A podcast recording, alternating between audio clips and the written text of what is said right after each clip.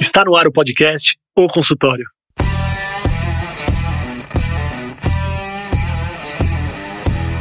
Bem-vindos, eu sou Daniel Kruglenski, médico, cirurgião do aparelho digestivo e vou entrevistar aqui especialistas em diversas áreas que vão nos ajudar a crescer na carreira, melhorar a conexão com os nossos pacientes e a se desenvolver na profissão.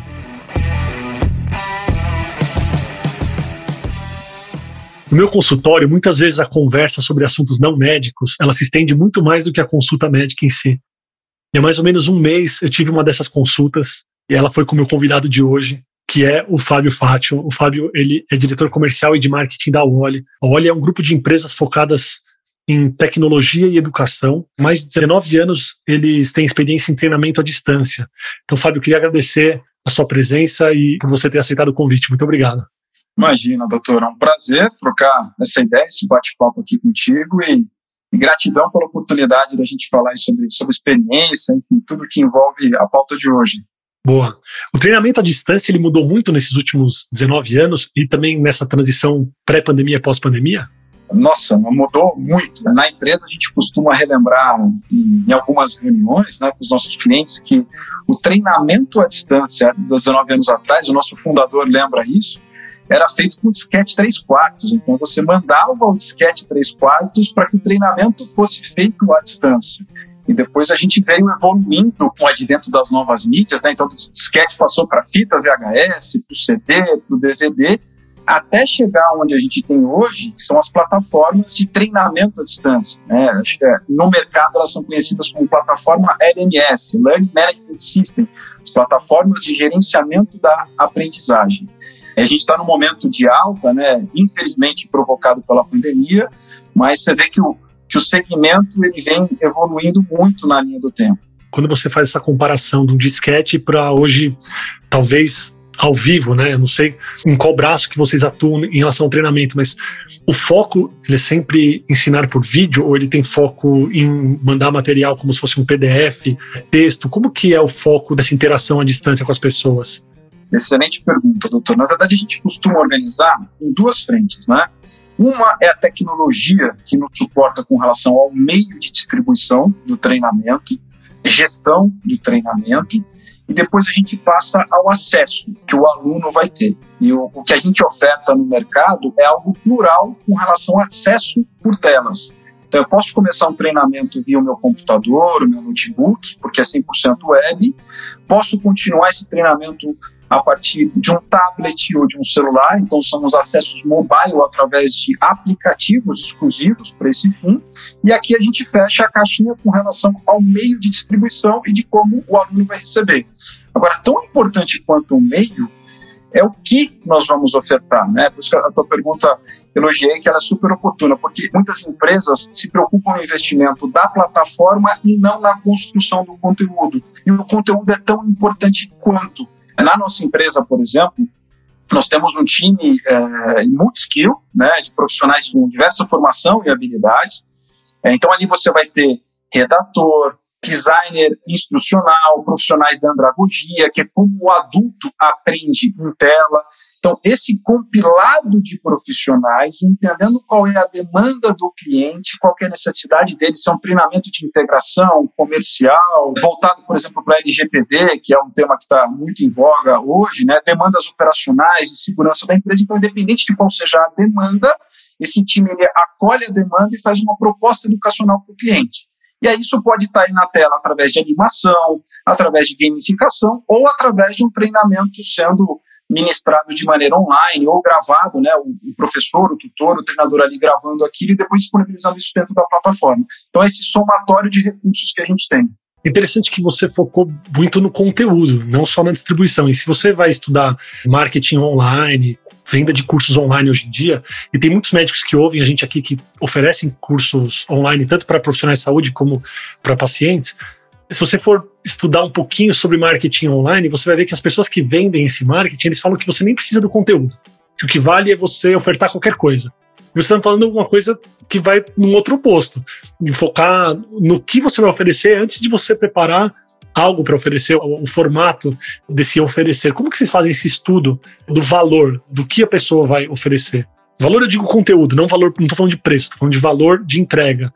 Como que se estuda isso? Mais uma vez, hoje vão ser só ótimas perguntas, né, doutor? Mais uma que foi excelente. Por quê? A nossa experiência de quase 19 anos no mercado, ela já nos convida, a partir do momento que o cliente me traz uma demanda de construção de um treinamento, eu preciso entender quem vai ser treinado, qual é o tempo que essa pessoa tem para receber esse treinamento, aonde ela vai fazer esse treinamento, por onde ela vai acessar o treinamento.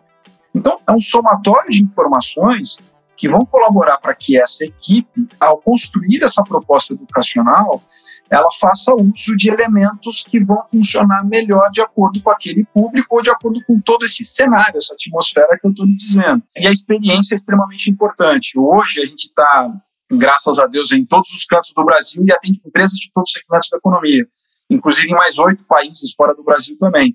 Então, essa experiência faz com que a sugestão do que deve ser ofertado de conteúdo, ela seja o mais assertiva possível. E, ao contrário do marketing digital, a gente precisa ter essa preocupação, porque a demanda corporativa, às vezes eu estou falando de um processo que envolve segurança do trabalho. Então, o conteúdo ele é muito importante sobre como eu devo atuar na minha empresa a partir de agora, em razão do advento da LGPD de como eu devo acolher um novo colaborador ou reciclar um colaborador de acordo com a missão, visão, valores da empresa. Então aí o conteúdo diferente do marketing digital, ele é fundamental. Sim. Engraçado, pessoal, porque a intenção de entrevistar o Fábio era para falar de um assunto e a gente está desvirtuando para outro assunto. Eu deixo bem aberto aqui as perguntas para meus entrevistados. Eu gosto de realmente mergulhar nas respostas e vai me vindo à cabeça. Então, eu estava totalmente focado em perguntar e a gente vai perguntar sobre a preparação para um atendimento online, mas eu quero falar dos cursos agora. Porque tem muita gente realmente que está querendo fazer uma imersão nessa parte do online. Eu sinto, e talvez por fazer o evento e, e, também pelo podcast e por atuar nesse meio do marketing digital, que as pessoas que compram os cursos, então a pessoa vai comprar um treinamento, vai fazer uma imersão com vocês, as pessoas às vezes elas compram cursos que são muito completos, mas saem muito insatisfeitas porque elas não conseguem finalizar o curso. Então, assim, tem curso que é gigante, tem, sei lá, 40 módulos com um monte de coisa, é o conteúdo, assim, você vai, é uma enxurrada de conteúdo. E a pessoa que está produzindo aquilo, ela está feliz, porque ela traz todo o conteúdo que ela podia compilar, tudo que ela sabe para outra pessoa. Mas a pessoa que compra, ela se decepciona porque ela não consegue completar aquele curso. E tem outros cursos que são menores e que às vezes a pessoa antes de comprar o curso, ela pode não ver tanto valor porque ela acha que é muito enxuto. Mas quem entra no curso sai muito satisfeito porque tem uma transformação, por exemplo, na vida dela aí, com um outro insight ou alguma coisa que aprendeu no curso. Como que a gente dosa isso, a quantidade de conteúdo que a gente oferece para o público que a gente está focando?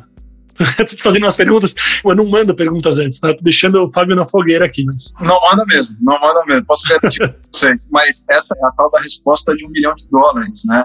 Eu acho que parte da resposta, doutor, para esse teu questionamento é o seguinte: às vezes a gente fica muito preocupado. Eu vou fazer a conotação aqui com venda e compra, mas vamos adaptar de acordo com a tua pergunta, né? Então, muito de quem faz o conteúdo ele está preocupado no processo da venda do conteúdo e esquece do processo da compra. E por que, que eu estou dizendo isso? Nós, como adultos, e aí a importância do profissional da andragogia, o designer institucional dentro desse processo, e aí, por isso que o time da nossa empresa lá faz isso com esmero muito bacana, uma qualidade muito bacana, porque eu tenho que estar preocupado de quem é que vai receber essa informação. Faz parte da minha preocupação, tem que fazer parte da minha preocupação, não só o processo de venda, mas o processo de compra também. Então, dependendo do perfil do profissional que a gente quer impactar para aquisição desse, a gente está falando do B2C, né, nesse caso, mas dependendo do, do, perfil do profissional, do tempo, conhecendo um pouquinho da atuação, da atividade profissional dele, que ele é um profissional que ele tem pouco tempo, geralmente ele vai consumir esse conteúdo talvez no trânsito, ou ele vai consumir esse conteúdo no momento de lazer dele, mas a gente sabe que o momento de lazer dele tende a ser um momento restrito, pequeno, então às vezes é na academia, enquanto ele vai fazer uma atividade física. Então, vamos usar esse exemplo, tá, doutor? Né? Se eu vou fazer uma atividade física, dificilmente, a não ser que eu vou fazer isso numa esteira, eu vou ter acesso à tela. Então, talvez eu vou ter acesso mais ao áudio. Então, vamos pensar em construir um conteúdo onde o principal recurso, o principal elemento que está sendo distribuído seja o áudio. Por exemplo, como um podcast, né, que a gente está conversando. Não é um profissional que ele tem um tempo de tela bacana. Entre uma consulta e outra, um início do expediente, né? indo para o consultório, no final do expediente, ele tem a tela, né? O médico ele sempre tem a tela ali como um equipamento auxiliando ele. Então, que legal. Como que a gente vai conseguir engajar cada vez mais esse aluno que a gente está provendo o conteúdo para ele? Bom, aí a gente tem uma enormidade de recursos.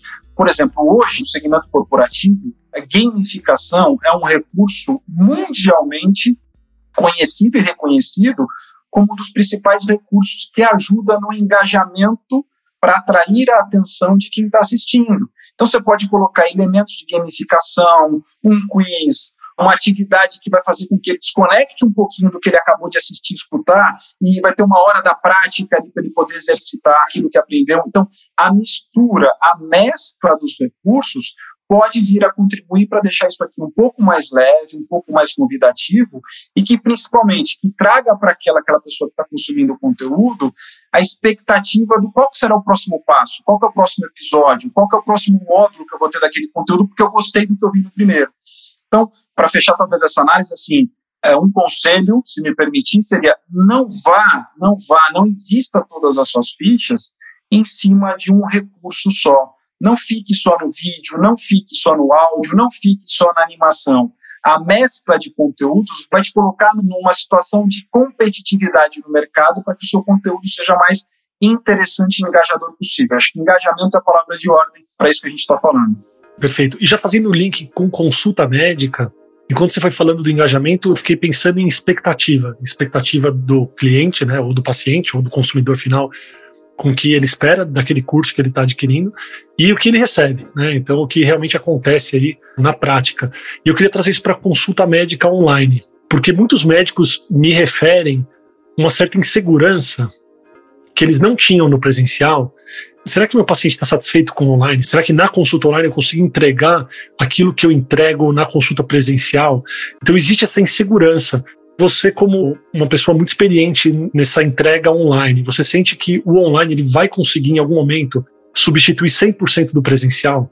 Eu ainda acredito que o principal ativo que a gente tem é, Terra é o ser humano. Substituir o presencial, uma consulta presencial, por exemplo, a consulta que a minha família teve com o senhor, eu acho difícil. Né? Eu, eu acredito que o ativo humano, o ser humano, é o principal recurso ainda na relação entre pessoas mas que a tecnologia e o online chegaram para dar maior escala, maior oportunidade, chegar a locais onde a saúde, né, já que essa pergunta está relacionada aí às consultas, né, onde a saúde não chegava, eu acho que o online vem para democratizar muita coisa também a consulta. Se me permitir, eu vou, eu vou trazer um paralelo que é, é, tão difícil da gente imaginar quanto a consulta online. Né? Um dos nossos clientes é uma empresa de transporte de valor e ela tem uma jornada de treinamento com todo respeito aos, aos médicos, tá? Não estou querendo colocar na mesma linha de comparação, mas só para ver que são atividades que você fala assim, como que isso seria possível, né? Mas então essa empresa é uma das maiores empresas do Brasil de transporte de valor. Então eles têm toda uma rotina de treinamento do vigia, defesa pessoal, como ele trabalha com acesso no banco, né, da, da, da porta giratória, embarque desembarque de um carro forte, treinamento de manuseio de arma de fogo, treinamento de tiro. E a Polícia Federal por determinação, obrigavam que todo esse treinamento ele tinha que ser realizado de maneira presencial. Com a chegada da pandemia, a Polícia Federal liberou que parte desse treinamento fosse feito de maneira online. Ok, até aqui tá bonito, né? Bacana, ou legal, novidade, a gente vai poder fazer online. Agora, e o instrutor que capacita os vigias há 10, 15, 20, 30 anos da vida dele de maneira presencial, como que ele vai passar a ministrar esse treinamento para o vigia de maneira online? E aí entra o apoio nosso em também realizar o treinamento para o instrutor de como que ele deve abordar agora o vigia de maneira online. Então, aos teus colegas médicos, aos profissionais da saúde, eu acho que a gente tem que ter essa adaptabilidade, a gente tem que começar a olhar para essa realidade, o advento da tecnologia acho que ele vem para somar, e que os profissionais da saúde busquem informações, cursos, aprimoramento, colegas que eventualmente já estão a um passo à frente, estão lidando bem com essa questão da tecnologia, com a consulta online, então desempenhando bem esse papel, conseguiram se redescobrir ou se descobrir dentro do online, que busque o apoio dentro do setor de como isso está sendo feito da melhor maneira possível.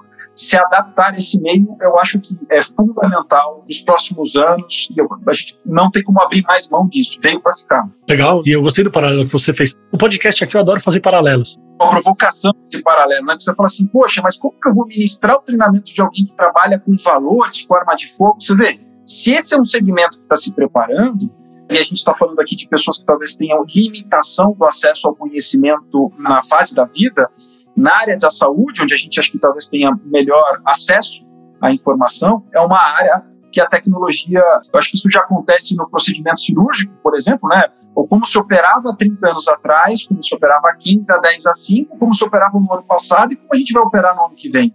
Com certeza a tecnologia colabora muito. Para consulta não é diferente.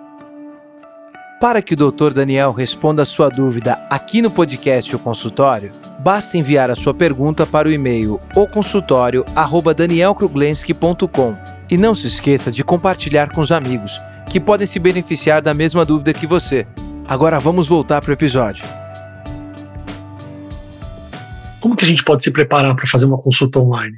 Prática, treinar, eu acho que é importante. Eu acho que dentro da especialidade de cada médico, de cada cirurgião, você me trouxe uma provocação aqui agora e pela primeira vez eu estou pensando nisso, né?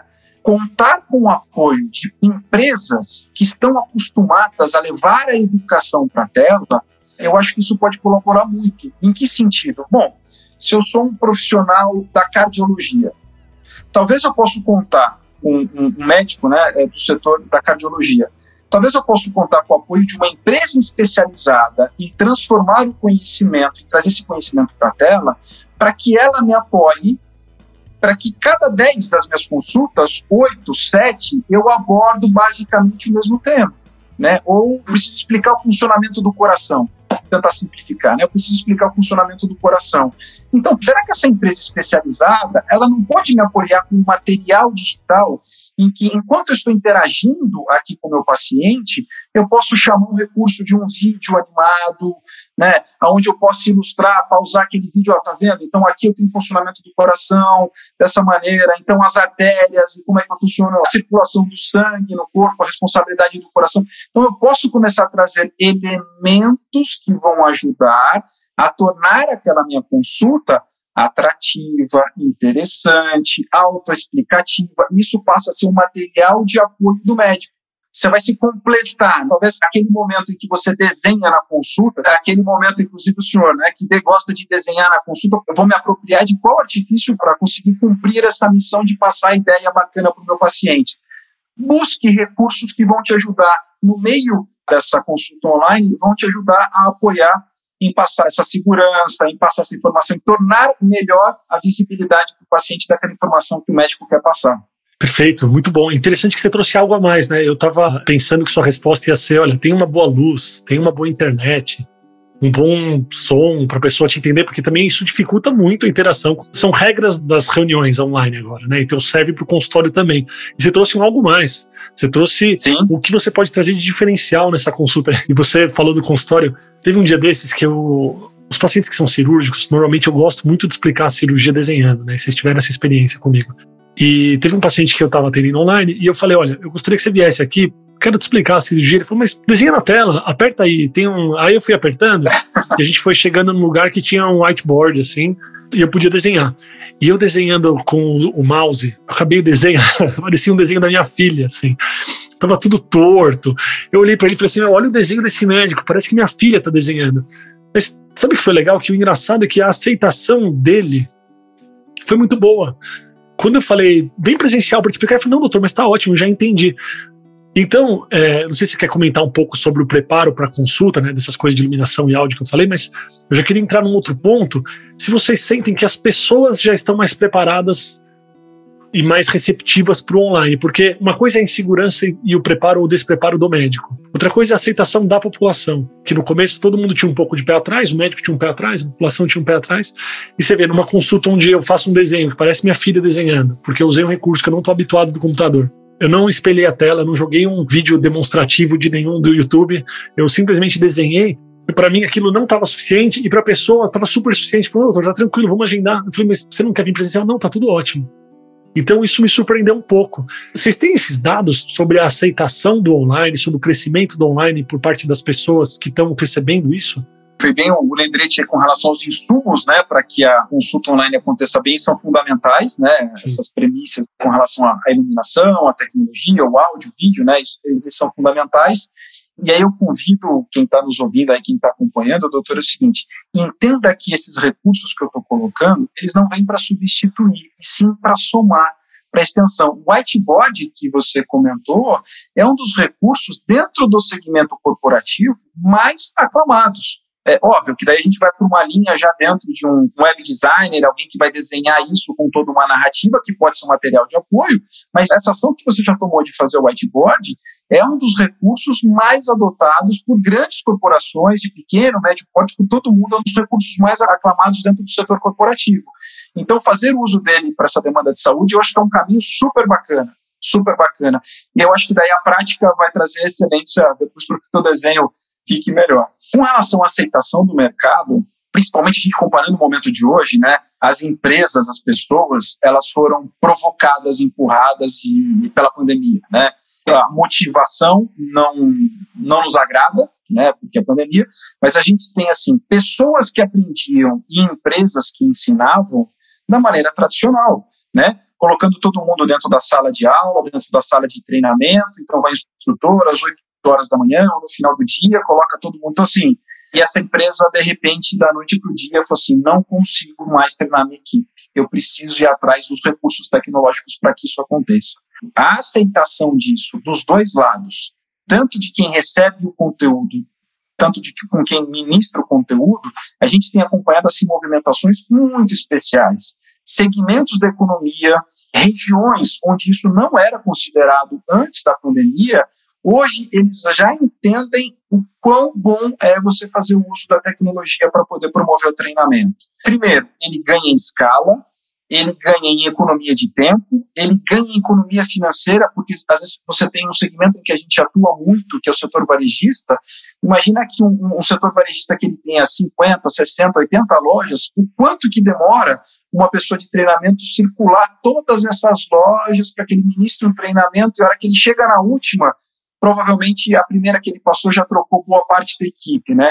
Então, a necessidade de sustentabilidade a partir do momento agora da pandemia é fundamental para que a gente traga um ensinamento digital. Números, agora fica até difícil de trazer números, porque a provocação foi tão grande para o mercado que a gente nem conseguiu atualizar isso ainda, né? Mas o cenário tanto de aceitação de quem recebe o conteúdo quanto de quem ministra o conteúdo tem sido em faixas assim exponenciais até de segmentos onde a gente não tinha militado ainda, e o segmento já está levantando a mão e falou assim: escuta, você pode vir aqui, posso fazer uma reunião com você, porque eu preciso conhecer isso para aplicar dentro do meu segmento. Legal. Tem um paralelo que eu quero fazer, uma comparação. Uma coisa é a distribuição de informação, né? Então, eu como médico vou falar sobre, sei lá, pedras na vesícula, vou falar sobre hérnias para as pessoas. Isso, eu acho que a aceitação ela é gigante no online. E outra coisa é fechar um negócio, né? É marcar uma cirurgia, é às vezes o paciente querer fazer uma consulta com você. Na percepção de vocês, e aí fazendo paralelo com a área de vendas, vocês sentem também que as pessoas cada vez mais elas conseguem fechar negócios só com interação online? Aí eu já posso te trazer números. Ficou melhor agora. Eu vou te dar o meu exemplo, doutor. Eu tinha uma rotina como diretor do grupo, né, da área comercial, de viagens para os quatro cantos do Brasil, para tratar com empresas de tudo quanto é corte, de segmentos os mais variados possíveis e de um momento para o outro, eu tinha uma agenda, um cronograma todo planejado, e veio a pandemia e falou: não, Fábio, esquece. Nós já não somos tão jovens assim, e eu venho de todo um histórico profissional na área de vendas, onde a gente exercia isso olho no olho, frente a frente com o cliente. E aí vem a pandemia e fala assim: olha, se você achava que você já sabia alguma coisa, eu vou te ensinar que você não sabe nada com relação a vendas. Né? Então vamos para o online agora. E aí eu passo por uma rotina, a minha equipe passa por uma rotina em ter que apresentar para o cliente, em contornar objeções, em mostrar valor, em negociar 100% através de uma tela. eu acho que se presencialmente a gente tinha ali quatro, cinco reuniões talvez por dia, a gente passa para oito, dez reuniões por dia. E a gente conseguiu lograr um êxito, uma efetividade para o digital de maneira ímpar, ímpar. É, bom, Fábio, legal, porque você também representa uma empresa de tecnologia para que estruture treinamentos à distância. Ficou fácil por causa da pandemia.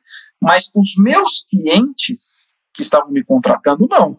Então, eu estava ali falando com a indústria de alimentos, com a indústria automotiva, com o segmento de prestação de serviço, com o setor varejista, e todo mundo estava em busca da nossa solução, porque também estava fechando, crescendo, se reorganizando da maneira online. A melhor preparação para isso, né, e, e, muito foi acontecendo no meio da pandemia, né, você fala assim, bom, como é que eu a, trabalho os meus skills, as minhas as habilidades de realizar uma consulta presencial, como eu trago ela para o digital? A prática.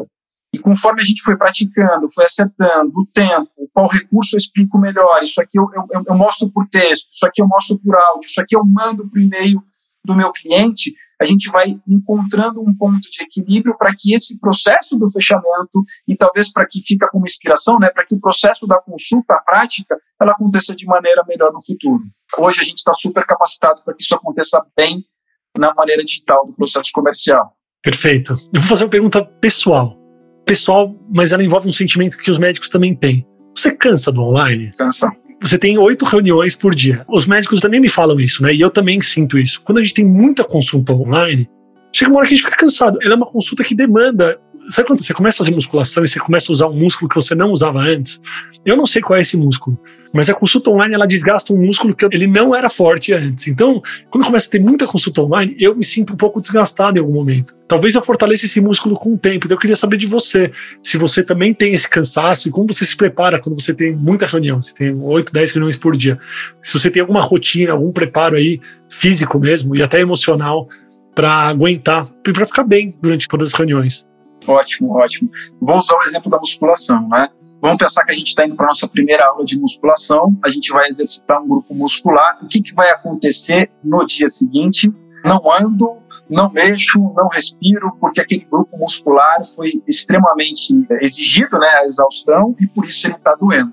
O que, que vai acontecer com a prática? Uma semana, duas semanas, três semanas, daqui a seis meses, se você não mudar o grupo muscular, se você não colocar mais peso ou você diminui peso e aumenta a repetição, aquele grupo muscular ele vai entrar já numa linha de já estou acostumado. Para que aquele grupo muscular sinta, né, para que ele te provoque aquela dor que são as fibras, né, trabalhando ali na reconstrução das fibras, a gente vai precisar provocar ele de alguma maneira.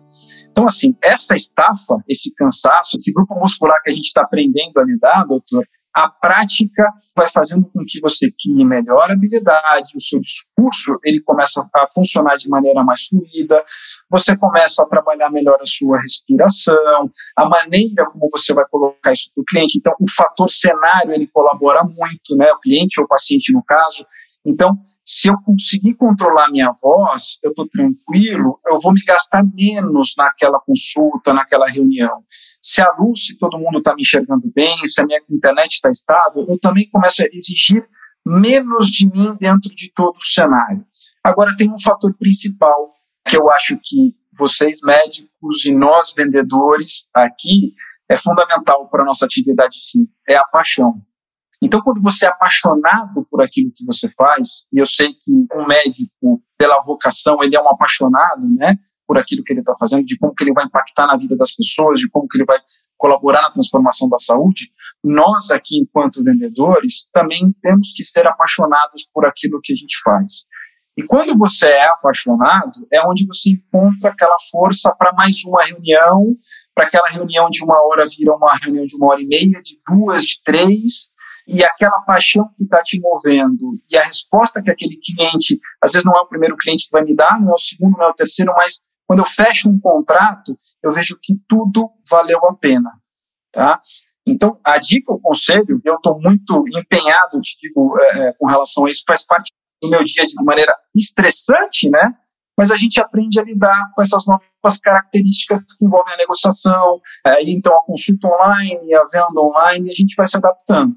Tendo paixão, que é o que acho que dois lados aqui têm, as coisas vão se acertando, vão se ajustando. A gente vai encontrando o ponto de equilíbrio. Sim. É, eu ouvindo você, e te agradeço até pelas palavras, as suas analogias são totalmente verdadeiras no consultório médico também. Eu tive essa sensação, eu comecei a fazer consulta online bem cedo, assim, a partir do momento que a gente que se começou a falar do online, eu comecei a fazer, e a sensação da gente desenvolver um processo com o barco andando. E esse desgaste da parte técnica realmente gerava um desgaste muito grande. Porque por mais que eu me preparasse para fazer online, o paciente não estava preparado. Então, que aplicativo a gente vai usar? Aí o paciente não tem o aplicativo. Aí quando a gente entra, o paciente está num lugar que é barulhento, a internet caía, gerava um desgaste e agora, cada vez mais, as pessoas estão mais preparadas. Vários pacientes meus, a gente vai fazer a reunião, eles têm um fundo verde, eles estão, cara, com um cenário perfeito, a, a câmera impecável. Então, assim, isso tirou muito do desgaste. Eu sentia que, sem perceber, o desgaste de um problema técnico, emocionalmente, eu trazia para toda a consulta. Falei, ah, que consulta desgastante, mas você vê, você falando agora, eu penso, muito desgaste era porque ah, o som não funciona, então peraí, vamos fazer uma nova conexão. Ah, então agora vamos para outra plataforma. Então isso gera um desgaste que não tem a ver com a consulta em si, tem a ver com o processo. O barco está andando e a gente está se adaptando. E doutor, o que, que eu disse assim? Que a paixão, uma referência aqui, que você tendo a paixão talvez seja o componente mais importante. Te convido a lembrar de você saindo do teu tempo de faculdade. Aonde você foi fazer a sua residência? Será que o ar-condicionado estava na temperatura certa ou não? O trânsito que você pegou para chegar para aquela consulta? O consultório, ele tinha uma, uma iluminação suficiente? Repito, né, vou trazer o ar-condicionado de novo aqui para o cenário. Um dia muito quente, o ar-condicionado do consultório está quebrado. Ou seja, toda essa problemática de cenário, ela também existe numa consulta, numa venda presencial é que a gente costuma, aí a gente começa a se preparar, começa a treinar, começa a criar habilidades para administrar esse cenário e para trazer com que esses pontos não favoráveis a gente contorne eles no momento presencial. E o que vai começar a acontecer com todos nós é que a gente também vai aprender a administrar o ferramental, o cenário do online. Vai acontecer da mesma maneira. Então, eu já não tenho mais o problema do trânsito, né, do estresse de chegar no me atrasei para consulta, o ar-condicionado não está funcionando, o meu computador não está funcionando aqui na hora, está faltando tinta, está faltando papel, o fax não está imprimindo o meu receituário. Opa, se eu for para online, esses problemas acabaram. Na verdade, eles mudaram para outras situações do cenário online. Então, acho que passa isso também, a adaptabilidade do ser humano, o instinto de sobrevivência nosso, do ser humano, ele vai passar para o meio digital. E eu posso deixar uma certeza aqui: tudo vai ficar bem. Boa. com certeza, já está no caminho. Fabio, eu queria te agradecer muito. Se alguém quiser entrar em contato com vocês, você pode deixar algum contato, claro. A nossa empresa ela chama Woli, W-O-L-I, né? Então nosso site é www.woli.com.br. O meu e-mail é fábio arroba woli, W-O-L-I.com.br. Meu nome é Fábio Fátio, como você disse lá no começo. Se quiserem me procurar no, no LinkedIn para a gente trocar ideias, é, à disposição de vocês para a gente pensar juntos em como tornar um mundo melhor e mais democrático através do ensinamento à distância, do ensinamento online. Vai ser um prazer colaborar. Acho que a gente conseguiu reproduzir um pouquinho do nosso bate-papo no consultório, né, Fabio? sim, sim, sim. É muito bom, foi muito bom mesmo. Muito obrigado. Imagina, é um prazer, doutor. Conte sempre para a gente. Valeu. Muito obrigado por ouvir o podcast. Se você gostou desse episódio, compartilha com os amigos e não esquece de clicar no botão seguir na sua plataforma favorita para você receber todas as novidades do podcast ou consultório. Até a semana que vem.